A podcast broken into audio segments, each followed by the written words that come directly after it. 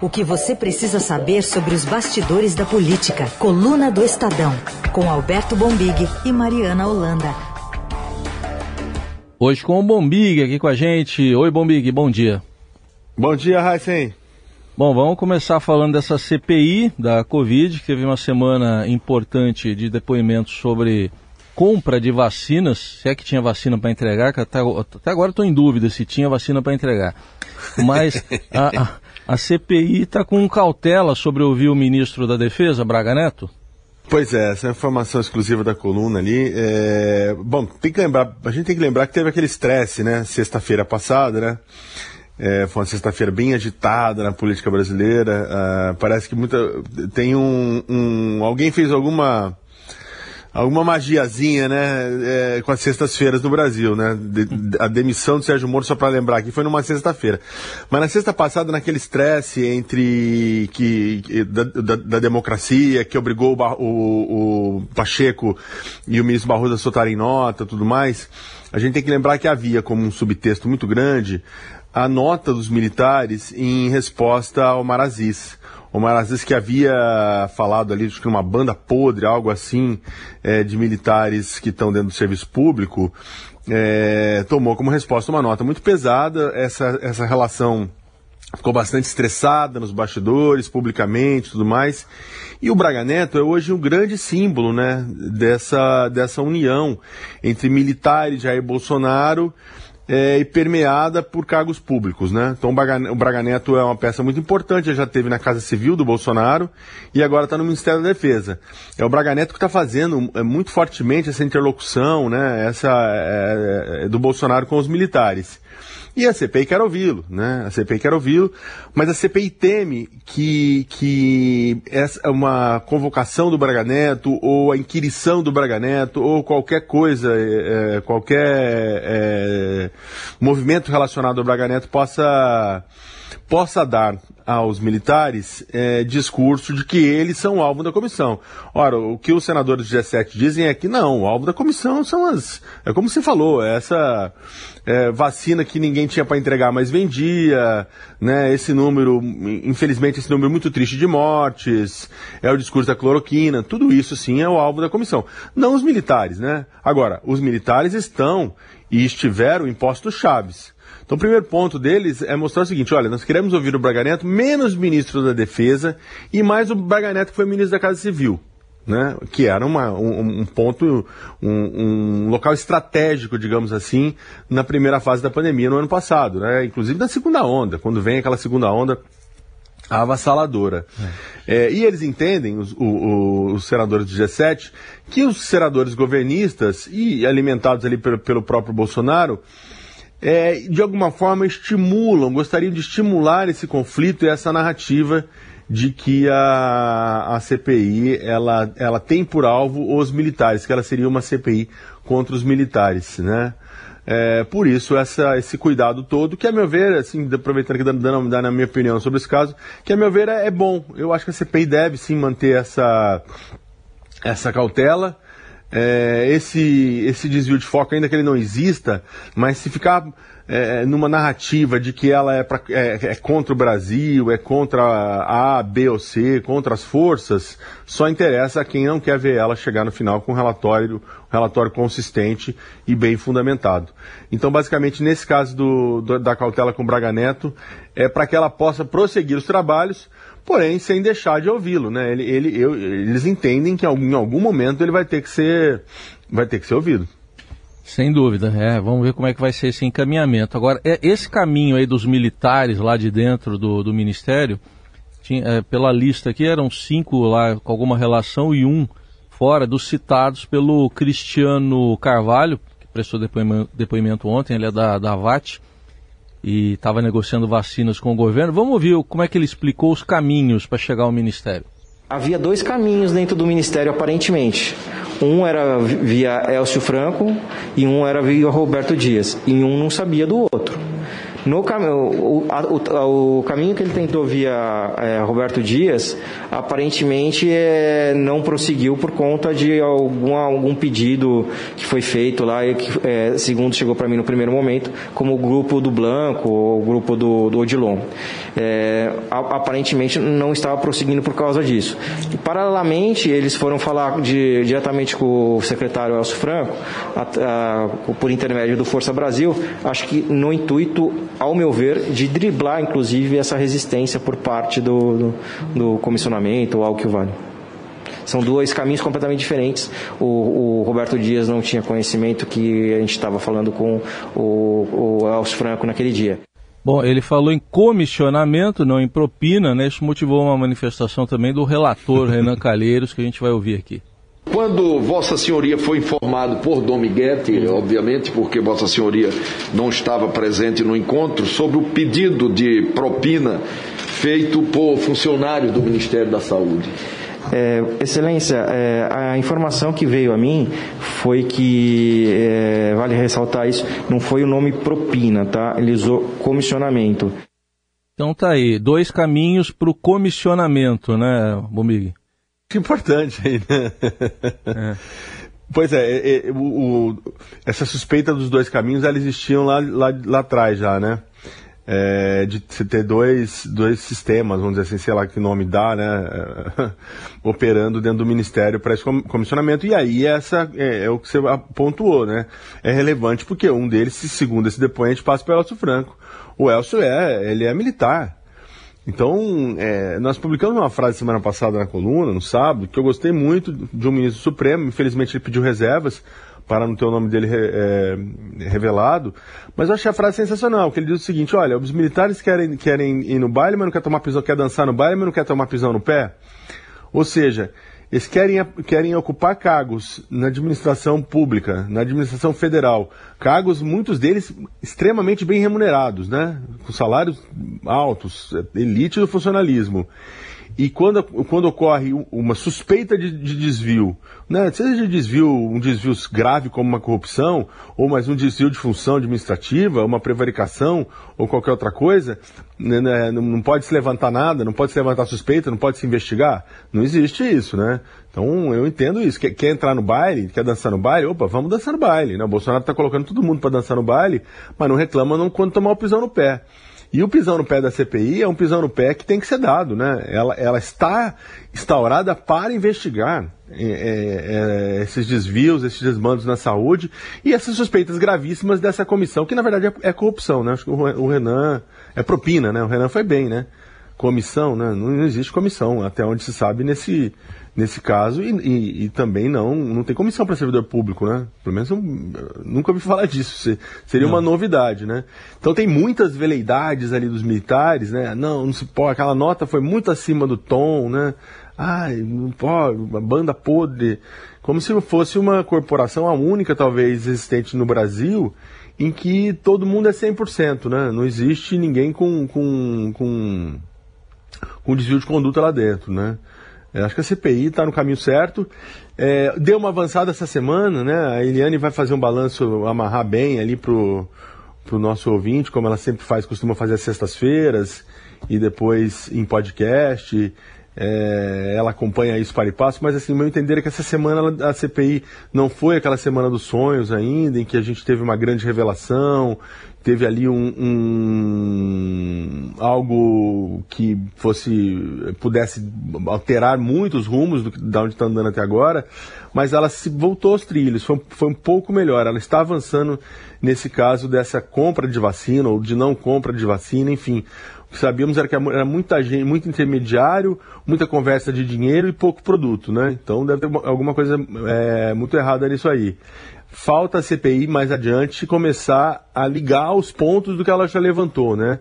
Esse é um trabalho muito importante que a CPI precisa fazer, né? E, e, e agora durante esse recesso parlamentar, porque ela não vai ter, não vai ter é, oportunidade de, de novos depoimentos e tudo mais, essa parte mais midiática, acho que seria uma ótima oportunidade para ela, nos bastidores, na cozinha, é, recolher o que ela tem pedido. Ela tem pedido muita informação. A gente tem acompanhado isso, né? Pedido dados, pedido sigilos, pedido movimentações de empresas farmacêuticas, de envolvidos nessas negociações e tentar ligar esses pontos, né? Tentar levantar é, do que se sabe e cruzar essas informações, que é fundamental.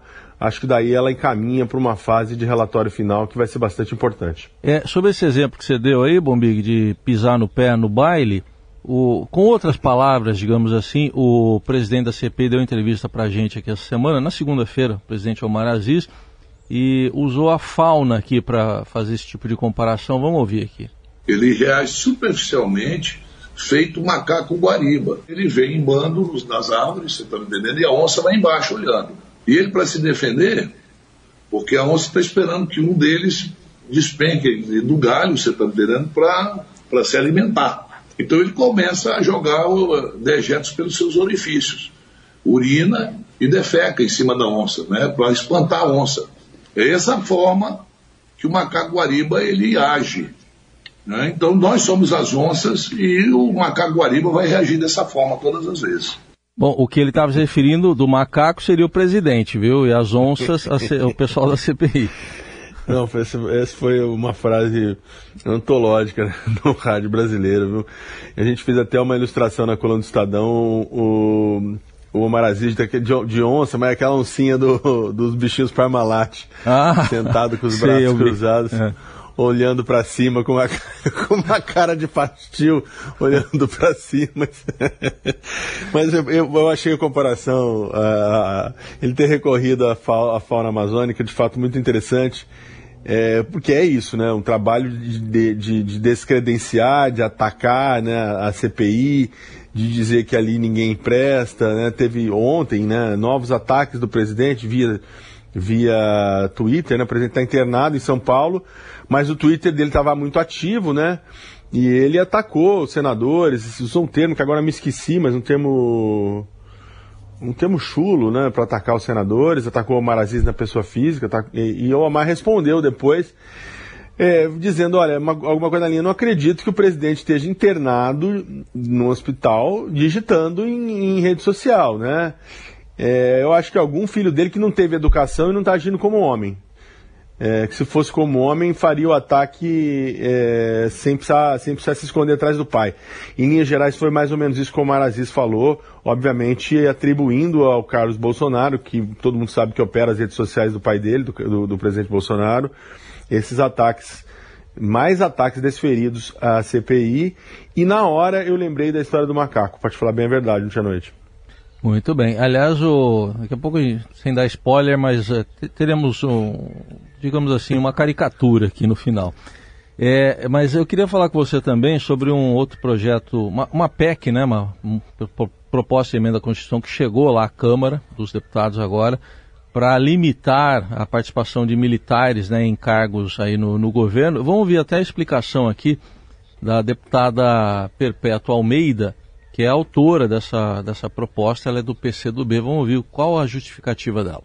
As Forças Armadas não são instituições de partidos políticos, não são, não são instituições de governos. Não pode um militar sair de uma das suas forças, assumir um programa de governo, assumir uma função de governo, falar por aquele governo e depois voltar para as Forças Armadas. Porque, naturalmente, nós vamos estar levando a politização para dentro das Forças Armadas. É isso que a gente precisa evitar a politização dos quartéis. Pois é, Bombig, mas parece que já estão querendo fazer emendas né, por uma quarentena não só para militares, mas digamos assim, ex-juízes. Por acaso tem um aí que estaria na mira, né? Exatamente. É, é, a, é, a, PEC ela foi muito, muito é, bem-vinda por muitos setores da sociedade, né? Por essa coisa de não, não, não militares ativos não ocuparem cargos no governo, né? Isso já está lá no texto da, da, da deputada Perpétua. E agora nós temos a coluna, está sendo articulada na, na, Câmara dos Deputados, uma emenda a essa PEC para criar uma espécie de quarentena eleitoral para militares, e aí inclui também juízes e outros, outros servidores públicos federais ali, né? Hum. Com cargos estratégicos, né? Tem o apoio do Arthur Lira, ele, ele vê com, acha que pode ser bom você ter é, esse dispositivo, né? O que, que seria isso? É você também, é, de alguma forma, não deixar que, que juízes militares ocupem um cargo público e imediatamente saiam candidatos é, na, nas eleições é, seguintes, né? Eles teriam que cumprir, ainda tem que é, ver questões de, de, prazo, aperfeiçoar tudo mais, mas eles teriam, teriam, teriam que cumprir um prazo, né? Então se vai, o sujeito vai lá, ocupa um cargo estratégico, como Sérgio Moro, por exemplo, e aí é, é, o personagem que nós estamos citando é o Sérgio Moro, né? É óbvio que agora ele já não tem, já não é mais magistrado e tudo mais, mas é, usam muito o exemplo dele, né? Nesse sentido, para ilustrar essa questão, por exemplo. Ocupa um juiz ocupa um cargo importante, né, conduz uma investigação, conduz um, como ele conduziu a Lava Jato, né, tem senten dá sentenças importantes e tudo mais, ou seja, ganha visibilidade e depois abandona a, é, a magistratura é, para ser candidato e acaba sendo, sendo eleito. Tá o caso do Witzel, no Rio de Janeiro, por exemplo, né? Isso que deu no que deu, né? Então não pode ser isso, né? O juiz também. Porque, o que, que essa emenda seria o quê? Para você preservar, é, evitar possíveis usos eleitorais de decisões, uhum. seja de militares e seja de magistrados. Né? O sujeito não pode ali, enquanto ele está com a caneta na mão ou está com o militar num cargo público, olhando um, um, um, futuro eleitoral, né? Não, isso aqui interessa ao meu grupo que lá na frente pode me dar votos, né? Uhum. Eu acho que também pode ser bastante interessante, seria um aperfeiçoamento da PEC, sim. É, PEC Pazuelo, né? O apelido com as emendas pode ser PEC Pazuelo Moro, alguma coisa assim, quem sabe. PEC Pazuelo Moro, boa, é. boa. Coluna do Estadão hoje com Alberto Bombig, agora para falar da aprovação ontem da Lei de Diretrizes Orçamentárias, a base para o orçamento do ano que vem. O orçamento mesmo é só no segundo semestre que é votado, mas o Congresso, Bombig, ampliou o fundo eleitoral para 5 bi e 700, quase triplicou em relação à eleição passada. Será que jogaram lá para cima para depois dar uma baixadinha de ser que cederam alguma coisa? Olha, é, é, conhecendo um pouco a classe política, acho que eles vão passar a raspar o tacho, hein, Raíssa? Você é. acha que tem essa possibilidade deles não, terem. Não, estou sendo otimista. Estou pra... sendo otimista, só isso. É. E, nossa, uma coisa assim. Tava uma conversa de bastidores um tempo já, né? Todo mundo ali. Aliás, quando você conversava com a gente conversava com, com parlamentares que estavam sendo assediados por outros partidos, avaliando trocas, ficava meio ali todo mundo com uma conversa de, é, mas pode ser que mude o fundo, vamos esperar um pouco, sabe? Todo mundo esperando ali uma, é, uma mudança que acabou vindo e contou com um apoio muito grande, inclusive de próceres do bolsonarismo, né? Nomes expoentes do bolsonarismo que estão fazendo uma, uma ginástica em redes sociais para dizer que não foram favoráveis, mas ao fim e ao cabo votaram sim, né? Se votaram com a LDO, votaram com o do fundo, né? Teve gente que sabia que o fundo estava lá dentro e disse, não, eu não sou contra, não vou votar. Então, você pegar ali a deputada Carla Zambelli, a deputada Bia Kisses, e outras, outras é, nomes importantes do bolsonarismo que passaram muito tempo ali fazendo discurso contra o fundo, batendo no peito, não uso, não sei o quê, e votaram, né? E votaram e estão sendo cobrados. É, 5,7 bi é muita coisa, é um dinheiro que, que se eu não estou enganado, sai, de, sai da administração direta, né? É, é, poderia ser usado sim em outras áreas, não é um, uma coisa carimbada, né, reservada, não existia essa verba ali guardadinha, reservada, tipo, ah, se aqui não for para eleição, não vai para nada não. Poderia ser usado em outras coisas, na educação, na saúde, né, tantas prioridades que o país tem. É, gran, os grandes viraram ali os grandes privilegiados, o PSL e o PT, né? Então, engraçado porque você percebe, imagina o arrependimento que deve estar neste momento o presidente Jair Bolsonaro de ter explodido todas as pontes com o PSL, ter brigado lá atrás, saído do partido, né? Tentou tomar o partido, não conseguiu e saiu. Quando ele olha um número como esse, né? Porque numa ponta está hoje o principal adversário dele, que é o PT, que tem o ex-presidente Lula como candidato, e na outra ponta de quem ganha mais está o partido que foi dele, né? E é. ele ainda procurando partido, né? Não tem, estava ali negociando com partidos menores, que tem fundo menor. É, então, do ponto de vista político, não favoreceu o, o, o, Bolsonaro, apesar dos bolsonaristas terem votado. Porque as deputadas estão lá, por exemplo, a Carla Zambelli que eu citei aqui, a Bia Kiss, ainda estão no PSL, então de alguma forma elas vão ser beneficiadas. Mas eu acho que ainda uma reação vai ser muito grande ainda hoje na sociedade civil. É, não vai ser. É, essa é daquelas coisas que demoram um pouquinho, né? quem é mais bem informado, quem está acompanhando mais a política ali para e passo, quem entende mais das regras, já está chocado já estava reclamando ontem em redes sociais. Eu acho que ainda vai ter uma segunda onda dessa opinião, que, ela vai sedimentando, e eu acho que vai se ampliar o desgaste do Congresso Nacional. Um desgaste uhum. que, que também é grande, a gente sabe, a gente vem acompanhando nas pesquisas o desgaste do presidente Jair Bolsonaro, muito por conta da pandemia, desemprego e tudo mais, mas esse ponto aqui do Congresso não vai ser fácil não vai ser fácil. O Congresso que, que, que, eu, que eu entendo também foi omisso em muitos pontos da pandemia, agora ainda vai é, literalmente carregar essa conta por esse enorme é, e expressivo aumento do fundo eleitoral. É. Bom, para fechar, a gente fala aqui do presidente Bolsonaro, segue internado aqui em São Paulo, mas aparentemente, pelo menos por enquanto, sem necessidade de fazer cirurgia, né, Bombig? ele está lutando, é, segundo as, é, as informações, né, lutando para que essa cirurgia não, não, não, não, seja feita a cirurgia, né? É. Enquanto isso, ele vai tentando tirar uma casquinha eleitoral, né, política, midiática dessa internação, né? O pico desse grande episódio nesse sentido foi a foto divulgada essa semana, aquela foto ali em que ele está todo deitado, com os com aqueles negocinhos, aquelas ventosinhas espetadas, né? Aquelas ventosinhas, qualquer exame que você vai hoje parar no pronto-socorro, eles colam na gente, né? Se você chegar lá com uma dor de barriga, em cinco minutos você está deitado com umas ventosas daquela. né? Não estou minimizando, longe de mim minimizar a doença do presidente Bolsonaro. Eu, eu não estou entre os que torcem contra, pelo contrário, eu, eu, eu espero que ele tenha uma boa recuperação, mas é inegável que ele tenta fazer uso político desse, desse, desse transtorno, dessa recaída aí na questão, nas questões estomacais e intestinais dele, né? É, ele está tentando evitar a operação, tomara que evite, tomara que, que tenha pronto restabelecimento, mas que, que vai continuar lá é, a tentar usar essa essa recaída, essa, uhum. essa doença, esse problema para politicamente vai, né? E aí é engraçado, né? Porque tem um lado que não pode falar nada, né? Se fala alguma coisa, né? Se aponta uso político, que absurdo, tudo mais. Aí ontem à noite tá o presidente do Twitter, sei se é ele, se é o Carlos, se é o enfermeiro, quem quer que seja, a conta é dele, né? Tá no é. nome dele, a gente tem que é, cobrar dele, tá lá no Twitter fazendo luta política. É. Então é complicado, né? A luta política só vai para um lado. Ele pode divulgar foto, ele pode ir para as redes sociais é, criticar a CPI, criticar todo mundo, e do outro lado ninguém pode falar nada. Não, mas ele está internado no hospital, né? Sim, sim. Bolsonaro ele é, ele é mestre em, em, em, nesse, nesse jogo. Bom, para fechar, o Nelson Volter nos traz de volta agora com outra roupagem, uh, Omar Aziz, com a história das onças da CPI e do presidente que ele diz que seria o macaco lá do Amazonas. Ele reage superficialmente, feito macaco guariba. Ele vem em bando nas árvores, você está entendendo, e a onça lá embaixo olhando. E ele, para se defender, porque a onça está esperando que um deles despenca no galho, você está entendendo, para se alimentar.